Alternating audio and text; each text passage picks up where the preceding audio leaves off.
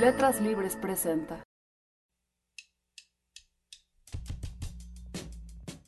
Esto es En Palabras de Otros, un podcast de letras libres en el que invitamos a escritores a leer y comentar cuentos escritos por otros y publicados en las páginas de esta revista. Yo soy Emilio Ribaud, hoy nos acompaña Mario Velatín. Mario, hola. Hola Emilio, ¿cómo estás? Mario Velatín nació en la Ciudad de México en 1960. A los cuatro años su familia se mudó a Perú, de donde eran originarios sus padres. En Lima publicó en 1986 su primer libro llamado Mujeres de Sal y cuatro libros más. Vive desde 1995 en la Ciudad de México, donde ha seguido publicando con un ritmo vigoroso. Entre sus más recientes publicaciones están su obra reunida, publicada por Alfaguara en 2013, Gallinas de Madera, que Sexto Piso publicó ese mismo año, y el libro Uruguayo de los Muertos, por el que Belatín recibió el premio Casa de las Américas de Narrativa a inicios de 2015. También ha incursionado en el arte conceptual con proyectos como Los 100.000 libros de Mario Belatín, en la ópera con Bola Negra, que hizo en Mancuerna con la compositora Marcela Rodríguez y que también fue adaptada al cine, y también en la enseñanza de la escritura con la Escuela Dinámica de Escritores. A Belatín, escribe Christopher Domínguez Michael, le fastidia la sintomatología de nuestra época, afanosa como tantas otras en monopolizar las desgracias. Prefiere el diagnóstico de la condición humana que observa con el morbo aséptico del enfermero capaz de limpiar purulencias sin caridad y sin amor, pero con laboriosa eficacia. Mario va a leer El dictador y El diablo, dos relatos de Cobo Ave que fueron publicados con el título Ficciones científicas en enero de 2009 en Letras Libres. Kobo Abe nació en 1924 en Tokio y murió en 1993 en la misma ciudad. Pasó su infancia en la Manchuria ocupada por Japón y volvió a su país natal al término de la Segunda Guerra Mundial. Volvió a un país derrotado que experimentaba una reconstrucción radical. Sería de esta manera un trasterrado de dos patrias que habían dejado de existir. Kobo Abe ha sido ampliamente leído y estudiado fuera de Japón, donde es considerado un autor en cierta medida ajeno por sus influencias, por sus temáticas a la tradición nacional. La comunidad vista como un espacio de oportunidad y de cobijo, pero también como una amenaza y como una imposición. La soledad, la identidad y el miedo serán temas centrales en una obra que a menudo ha sido comparada con la de Franz Kafka. En una de sus novelas más conocidas, La mujer de la arena, llevada al cine en 1964 con un guion que él mismo escribió, un coleccionista de insectos llega a una localidad junto al mar en busca de especímenes y termina siendo esclavizado por los pobladores, quienes lo obligan a sacar la arena de las dunas que amenazan con sepultar al pueblo. La pertenencia a la comunidad frente a la libertad, la futilidad de la existencia, son temas puestos en discusión en esta novela que también puede leerse como una pieza de suspenso. En su obra, Cobo Ave desafía el sentido común, que es el más limitante de los vínculos sociales. A través de las tramas del torcimiento de las reglas, por ejemplo, usando el razonamiento científico para lograr fantasías de apariencia lógica, y de la reconfiguración del lenguaje, Ave creará complejos experimentos literarios. Algunos de los títulos de Cobo Ave están publicados en español por Ciruela, el hombre caja, idéntico al ser humano, el rostro ajeno, historia de las pulgas que viajaron a la luna y la mujer de la arena. Mario, ¿quieres añadir algo a esta presentación de Cobo Ave? Pues justamente Ave es uno de mis escritores favoritos, Cobo Ave. Y hay una parte que no has mencionado, es eh, su faceta artística. ¿no? Bueno, de alguna manera cuando mencionas que él hizo el guion para la película, sobre La Mujer de la Arena, que es una película fantástica, ¿no? Yo creo que después de, ese libro y de esa película nadie más puede hablar de la arena sin rendirle homenaje a Ave, este, tanto eh, escrito como, como visual pero también tiene una parte de su obra ¿no? que, tiene que ver con la fotografía, con el arte, incluso ganó la Bienal de Venecia en el año 67 y eso hace que, es algo pues, realmente importante ¿no? y es como algo curioso que se le conozca solo como escritor, ¿no? cuando realmente no solamente incursionaba en otros ámbitos del mundo del arte de manera como amateur, ¿no? Sino pues ganando una bienal, pues era como realmente también un oficio en paralelo, ¿no? Al, al de la escritura. Y tal vez me atrevo yo a pensar que no un oficio en paralelo, sino el mismo, ¿no? Era como una extensión de su, propio, de su propia escritura, ¿no? Este, las demás manifestaciones del arte. Y, y, en eso yo me trato de identificar, Y por eso para mí es uno de mis escritores, este, pues, este, guías, ¿no? Este, importantísimos. Pues sin mayor preámbulo, ¿quieres comenzar con la lectura? Sí, claro, perfecto. Voy a empezar con El dictador. El doctor Aire, como indica su nombre, se dedicó toda la vida a las investigaciones sobre el aire. En uno de los últimos días de su vida, el doctor subió al estrado para dar un discurso delante de los estudiantes. Yo transformé el aire en algo tan flexible, inacabable, como la arcilla entre los dedos del escultor. También alteré la disposición de partículas del aire para producir desniveles artificiales de presiones atmosféricas y así logré controlar tifones, lluvias y la temperatura, además de posibilitar el mayor aprovechamiento de la fuerza eólica. Incluso llegué a hacer el aire impermeable al sonido, en contra de su naturaleza ingénita. Ahora bien, si la gente busca desentrañar mis investigaciones a favor del progreso humano, tendrá en sus manos la felicidad infinita. Sin embargo, no hay ni un sabio que me haga caso porque el progreso no solo es costoso, sino también perjudicial para la moralidad. Los estudiantes abstraídos orbitaban o perforaban escritorios con navajas sin prestarle atención. El doctor aspiró por la nariz y se quitó las legañas de los ojos con la punta del dedo, y se apresuró a añadir, con esto termino mi lección. Los estudiantes dormidos se despertaron de repente alcanzaron a ver solo la espalda, tan difusa y triste como su nombre, del doctor que se retiraba del estrado. Todo esto se atribuía al dictador que gobernaba el país. Desde que su hermano banquero cayó en cama por una gripe incurable, el dictador solo pasaba días tediosos sin nada que hacer, angustiado del ocio imperante durante los últimos cinco años. Teniendo en cuenta el lema de su régimen, el orden todo el tiempo, el estado de tedio se podía considerar como la máxima realización de su ideal. De hecho, el dictador no guardaba ni la mínima intención de oponerse a esta felicidad ociosa. Lo único que intentó fue practicar en secreto la música para matar el tiempo. Por desgracia, el dictador fue un hombre tan torpe como nadie. Sus manos se dividían en cinco ramas gruesas hacia la punta a las cuales parecían no llegarle los nervios. Fue por esta misma razón que prefirió ser vocalista. A diferencia de los instrumentos musicales, la garganta le permitía producir sonidos con relativa facilidad. No buscaba más que complacerse a sí mismo en privado, lo cual era imposible al tratarse de un dictador. Pronto se enteraron los súbditos y le cayeron con una avalancha de elogios acostumbrados tan solo a manejar lisonjas a nivel supremo, insistieron en que debía dar un recital en el Auditorio Nacional. Desde luego, el dictador no tenía ni la menor idea de lo que era la modestia. Para seguir el mecanismo automizado de el orden todo el tiempo, convocaron un día a todos los ciudadanos. En medio de una precaución extrema, el dictador llegó al auditorio sentado con holgura sobre un cojín del carro de vidrio polarizado, con una menta afinadora de la voz en su boca.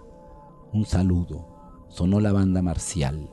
El dictador caminó tambaleante. Al tratarse de un discurso, nunca perdía el aplomo aunque fuera delante de millones de personas, pero todo fue diferente ese día. Iba a cantar una canción melodiosa, algo sentimental. Quizá no fuera buena selección, Mejor hubiera escogido un canto militar más apropiado a su investidura. En la antesala hojeó apurado la colección de mis cantos favoritos. El corazón palpitó con pequeños brincos. Ingirió una dosis de alcohol. Uno de los sirvientes acudió a su lado para mostrarle el cronómetro. Faltaban 30 segundos. El dictador respiró profundo al levantarse. Con pasos inseguros atisbó al auditorio. se le ocurrió una buena idea. Al volverse, se desplomó diciendo, me siento asfixiado. Hasta ahí llegaron sus pretensiones artísticas y todo terminó en paz. Sin embargo, había emitido sin querer una frase fatal justo antes de desmayarse. Dentro de un mes voy a organizarlo de nuevo. Qué responsabilidad tan odiosa. Al pensarlo de noche, no podía dormir de preocupación. Uno de esos días se acordó de haber oído hablar de un tal doctor Aire, quien, según decían, había inventado un método para hacer el aire impermeable al sonido. Podía ser una persona útil. Pronto se celebró el segundo recital.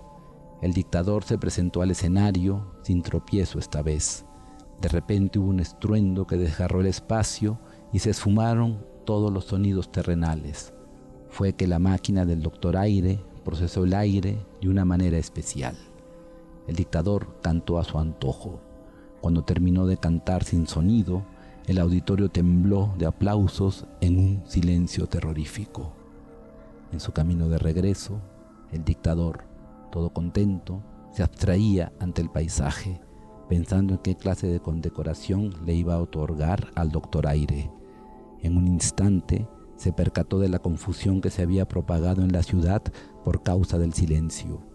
Se sonrió un tanto avergonzado al tratar de pedirle al sirviente que llamara al doctor Aire de inmediato para que devolviera el aire al estado normal. Claro, no servían ni la voz ni el teléfono en medio de ese aire impermeable. Su coche se detuvo en seco. El auto delantero chocó con otro que había invadido la avenida, sin ruido, de una manera inesperada. Acudieron varios oficiales para sacar al conductor imprudente. Era el mismo doctor Aire. Había salido, sin soportar más el silencio, cargando la máquina para encontrarse cuanto antes con el dictador. Tanto el doctor como la máquina estaban muertos. El dictador se sobrecogió al recordar que el doctor le había dicho una vez que no dejaba ningún registro de sus investigaciones para evitar el abuso. Gritó sin querer algo ininteligible. Había mucha gente que gritaba.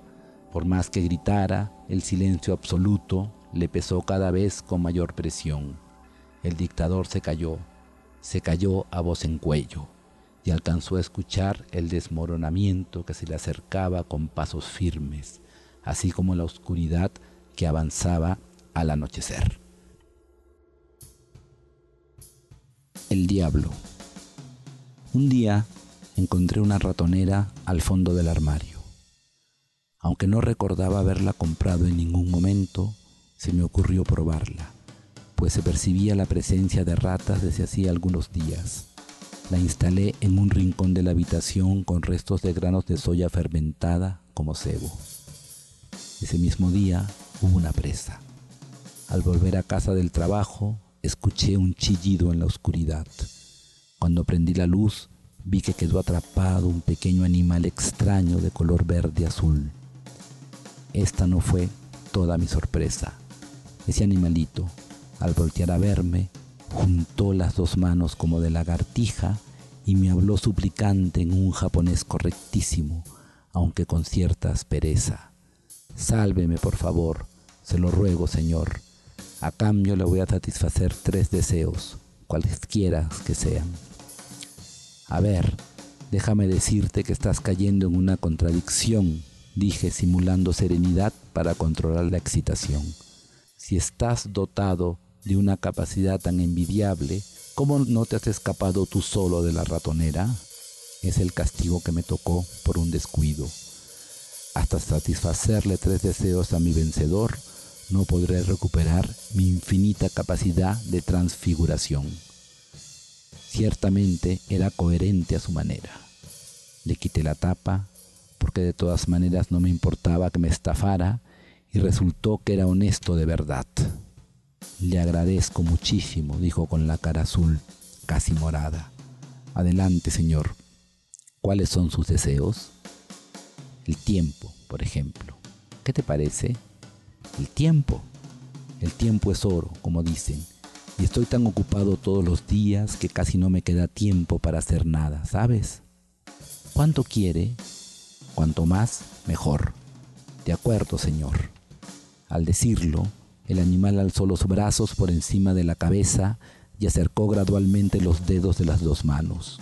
En un instante salió de entre las puntas de los dedos una chispa azul que produjo una descarga eléctrica y se propagó por toda la habitación un fuerte olor a azufre.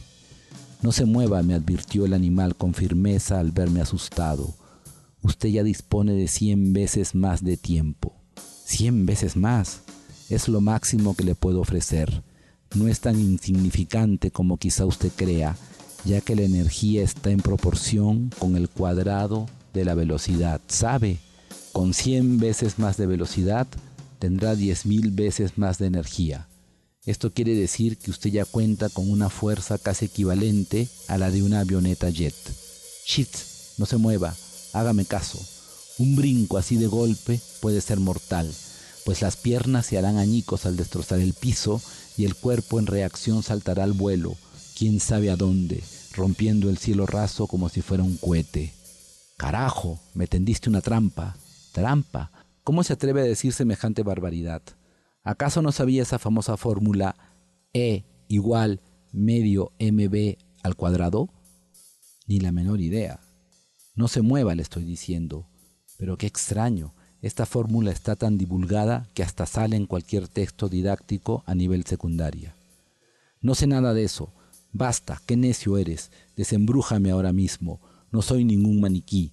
Grité de angustia sin soportar más el estado precario. ¿Me permite tomarlo como el segundo deseo? Como quieras. Rápido, hombre. Está bien, dijo sonando los dedos. Relájese, que ya pasó el peligro. Ahora, ¿quiere pasar al último deseo? Conteniendo las ganas de aplastarlo de un golpe, le repliqué.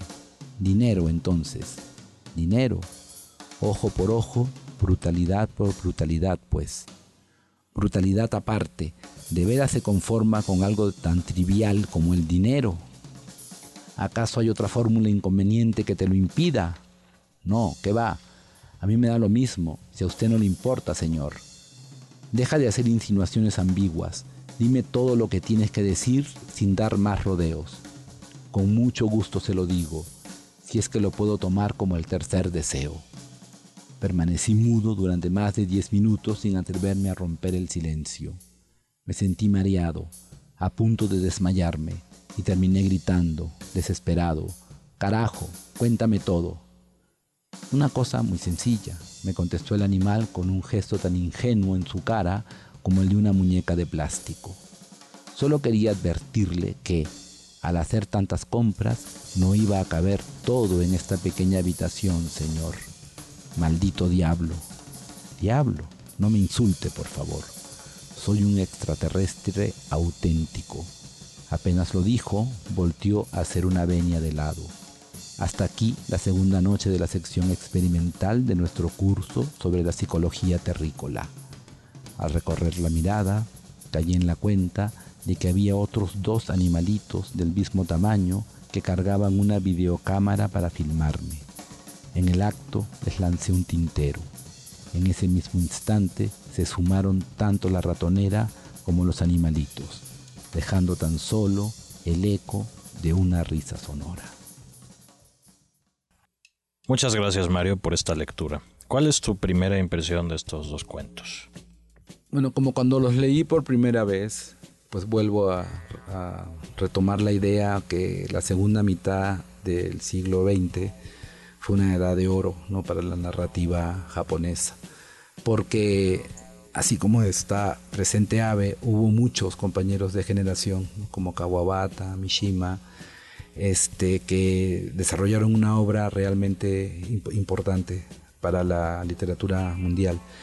Noto, eh, hace poco logré leer a un escritor contemporáneo que se llama Tsutsui, que está traducido en Atalanta, en castellano, este, y de alguna manera siento como es esta búsqueda ¿no? de, de, este, de, ese realismo eh, simbólico dentro de este eh, eh, espacio que marcó esa literatura, que fue el gran, la gran disyuntiva entre tradición y modernidad Entonces aquí yo creo que, Oe eh, explora esa posible modernidad, que en Japón sabemos que fue cortada de golpe, o sea, la recién adquirida modernidad fue cortada de golpe con Hiroshima, con la guerra, etcétera, ¿no? y entonces de pronto allí fue como resanar las heridas preguntándose si había valido la pena realmente entrar a esa modernidad o seguir con esa tradición. Entonces siento que Abe mantiene de alguna forma, manera las formas tradicionales de contar, ¿no? hay un vacío ¿no? constante, nunca sabemos quién es ese doctor Aire realmente, ese dictador, ¿no? por ejemplo, que es tan representativo y al mismo tiempo tan vacuo, tan vacío, ¿no? tan, con tres elementos, construye todo un universo, y yo creo que somos nosotros, los que estamos ahora leyendo o escuchando, los que vamos completando la narración. Eh, eso es, creo que son formas tradicionales japonesas, ¿no? que, conocidas por muchos, ¿no? del silencio, del, haiku, etc. Y los temas que explora ¿no? van hacia una suerte de ciencia ficción sin serlo. Entonces eso es lo que a mí me interesa. A mí no me interesa, nunca me ha interesado, no sé, la eh, literatura de género, ¿no? la literatura de ciencia ficción o literatura aventuras, etcétera, ¿no? En cambio aquí hay elementos diversos, ¿no? Que van creando una voz propia, una voz única. ¿no? Y también creo que cómo es posible que se, que, que, se atrevan a seguir escribiendo muchos autores, ¿no? que, de alguna manera obtienen un renombre mundial, ¿no? como este, Murakami, etcétera, ¿no? que realmente pareciera que no hubieran visto o que no tuvieran en sus espaldas tan cerca a toda esta generación de, escritores geniales en la narrativa japonesa. Los temas de Kobo Abe, como ya decía en la introducción, se alejan de lo que es común leer en la, en la literatura japonesa. Estos cuentos que leíste parecen efectivamente más cercanos a las tradiciones literarias de otras latitudes. Sí, yo, yo, yo pensaría que sería un, un autor del Japón contemporáneo, ¿no? Porque cuando él escribió, de alguna manera en los años 50, 60, ¿no? Todavía pues Japón estaba reconstruyéndose, ¿no? Y yo creo que había una carga social, un imaginario artístico, literario demasiado fuerte, ¿no? Que, que, de alguna manera, pues yo no creo que, que, Abe podría haber, escapado, ¿no? De, de, ese, de ese contexto, ¿no? Como ningún escritor puede escapar, por más que lo intente, etcétera, ¿no? Es, mucho más grande que, el, que el deseo, que el que el, que la, que el, que el, que el hacer, ¿no? Una obra determinada, ¿no? Abe tal vez ahora sea más entendido dentro del propio Japón que cuando fue publicado por primera vez, ¿no? Y por eso tal vez, quizá, no sé, esto también es una elucubración, trató de ampliar su arte y no dejarlo solo en palabras, ¿no? Sino que lo que él quería decir también abarcaba eh, las, demás manifestaciones artísticas, ¿no? Porque quizá si solo se hubiera eh, quedado escribiendo, se hubiera limitado a escribir, hubiera sucumbido, ¿no? O sea, no, hubiera, su obra no hubiera sido tan conocida si no hubiera estado como a remolque, como dentro de un proyecto mucho más ambicioso que el de solo escribir. Eso es una, una hipótesis que, me aparece, pero pues yo siento este texto absolutamente contemporáneo, cosa que no, y por lo cual obviamente no deja de ser maravilloso, no siento, por ejemplo, frente a otro autor que me fascina, que puede ser Kawabata, no, sí lo siento más, o Mishima, etcétera, sí lo siento más eh, apegado a, un, a su tiempo, ¿no? A, su, a un contexto determinado, ¿no? Obviamente escapan a eso y son obras universales y demás, pero se sienten elementos que, que los anclan, ¿no? De alguna manera a, un Japón que podemos imaginar. En cambio, Abe, ¿no? Abe sí tiene esos elementos, pero va muchísimo más allá. Por eso me hace acordar muchísimo, mucho a Tsutsui, que es este escritor que de alguna manera ironiza con las formas, sigue utilizando las formas tradicionales, pero ironiza, llega a situaciones eh, eh, límite, absurdas aparentemente, pero que realmente, pero realmente tienen una profundidad muchísimo mayor que un realismo concreto, como puede ser el que cultivan muchos otros autores. Bueno, volviendo a El Dictador, es un cuento que pone de manifiesto esta visión contradictoria de la fe en el progreso. ¿no? Este invento del doctor Aire eh, puede ser, tiene mucho de proeza técnica, pero una vez que queda en manos del dictador termina siendo fatal. Y el otro cuento, El Diablo, tiene un mensaje similar, que es más o menos ten cuidado con lo que deseas porque puede acabar siendo realidad y, y eso puede también ser desastroso. Eh, en los dos casos está esta, esta cuestión de que la ciencia, el discurso científico son lenguajes, pero lo que está tocando son temas más atemporales. Sí, claro, yo, yo cuando los leí, ¿no? Pensé, bueno, esto es una versión del Rey Desnudo, ¿no? Este, el traje, nuevo del emperador. El traje nuevo del emperador, el Rey Desnudo. no, entonces dije, esta es una versión nueva, pero, total, eh, y es decir, bueno, ¿cómo va a lograr sacar, eh, escaparse de algo, de un imagen, de un, de un, de una fábula que todos conocemos? Y sin embargo lo hace de una manera magistral, ¿no? Porque por un lado lo que me dices, ¿no? Que va jugando, ¿no? Con esta suerte de fe ciega en la tecnología que de alguna manera puede eh, eh, coincidir con la época en que fue escrito, ¿no? Es, y pero, pero de pronto nos damos cuenta que es, que es un este es un pretexto, ¿no? Sencillamente es un pretexto para poder contarnos lo mismo, ¿no? Para poder, como decía hace un momento, ¿no? Volver a las raíces, ¿no? Volver a lo que realmente es la literatura, ¿no? Porque la literatura pues no, no se inventa, ¿no? No, no, sino se reinventa y uno vuelve y regresa al pasado. O sea, no tiene una, no tiene un desarrollo lineal de modernidad, ¿no? Entonces de alguna manera también aquí ave, eh, también yo creo que está presente esa idea, ¿no? De que, de a diferencia de la ciencia, ¿no? Donde, donde hay una idea de, tiempo lineal, ¿no? Hacia una modernización y a, una a un perfeccionamiento tecnológico, pues en la literatura esas leyes no, no cuentan, ¿no? O sea, si podemos mañana hacer un libro de hace dos mil años, ¿no? Y sería la gran revolución, ¿no? Y sería el libro maravilloso. Entonces, no lo que no quiere él lograr es que, quede estático, ¿no? O sea, que, la literatura sea un lugar estático, sino que siempre en constante movimiento, ¿no? No te quiere volver a contar el traje del emperador, ni tampoco quiere volverte a contar el, el cuento del genio con los tres deseos, ¿no? Porque realmente son... Y aparte me encanta eso que, que, utilice eh, eh, como puntos de partida elementos tan elementales, tan simples, ¿no? Decir, bueno, a ver, Emilio, hazme un cuento sobre sobre un genio que se le aparece a alguien y le pide tres deseos, ¿no? Es como decir, ¿qué, ¿qué, hago yo con esto? No es tan elemental, tan primitivo, ¿no? Se ha trabajado tanto, se ha hablado tanto, se ha discutido tanto sobre eso que yo creo que ya no hay salida, ¿no? O sea, más que la repetición y sin embargo, pues aquí vemos que Abel lo logra, ¿no? Y curiosamente usa ese, en, los dos casos, usa ese pretexto, ¿no? De la del, avance científico incontrolable y que no tiene límites y que va a alcanzar milagros ¿no? este, desde la tecnología. Hay una nota del propio Cobo Ave que ha acompañado los cuentos publicados en Letras Libres y voy a leerla. Es de 1960 y dice, la ficción científica se asemeja al descubrimiento realizado por Cristóbal Colón en la medida en que conjuga la construcción de una hipótesis extremadamente racional con una pasión extremadamente irracional manifestada en forma de ilusión. La poética de la ficción científica, producida por el enfrentamiento entre la tensión intelectual y la tentación aventurera, no solo nos conduce a lo moderno, sino también al espíritu original de la literatura de alguna manera, digo, no estamos conversando, ¿no? Con Coba, de alguna manera lo que estamos, ¿no? Conversando, ¿no? Que sí, esta aparente modernidad lo que hace realmente es entroncarnos con una tradición muchísimo más profunda de la que puede ser una escritura coyuntural, ¿no?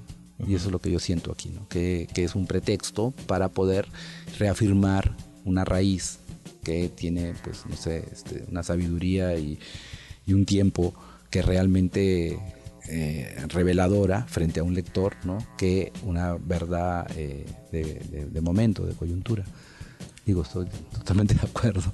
Y un punto también que me parece interesante subrayar es que pues en castellano eh, fue México, ¿no? El lugar donde Cobo Ave fue dado a conocer con la presencia en México del traductor Kazuya Sakai, que tuvo tanta importancia ¿no? en los años 60, 70, 70 en México. ¿no? Hay muchos libros en premia de pequeños cuentos de, de ave que no se conocían en castellano. Las primeras ediciones de La Mujer de la Arena, por ejemplo, la traducción salió primero en México en ERA y Ciruela compró esa traducción y fue la que bueno, la, hizo mm, para más lectores ¿no? de lengua castellana, ¿no? pero yo creo que en castellano los mexicanos fuimos los primeros en conocer a, a Kowabe y eso me, da, no, sé si sea una satisfacción o qué, pero el trabajo de, de Sakai fue, fue importantísimo aquí ¿no? durante su estancia. Claro. Muchas gracias Mario Velatín por tu lectura y por esta plática. Yo soy Emilio Ribado y esto fue En Palabras de Otros, un podcast de Letras Libres.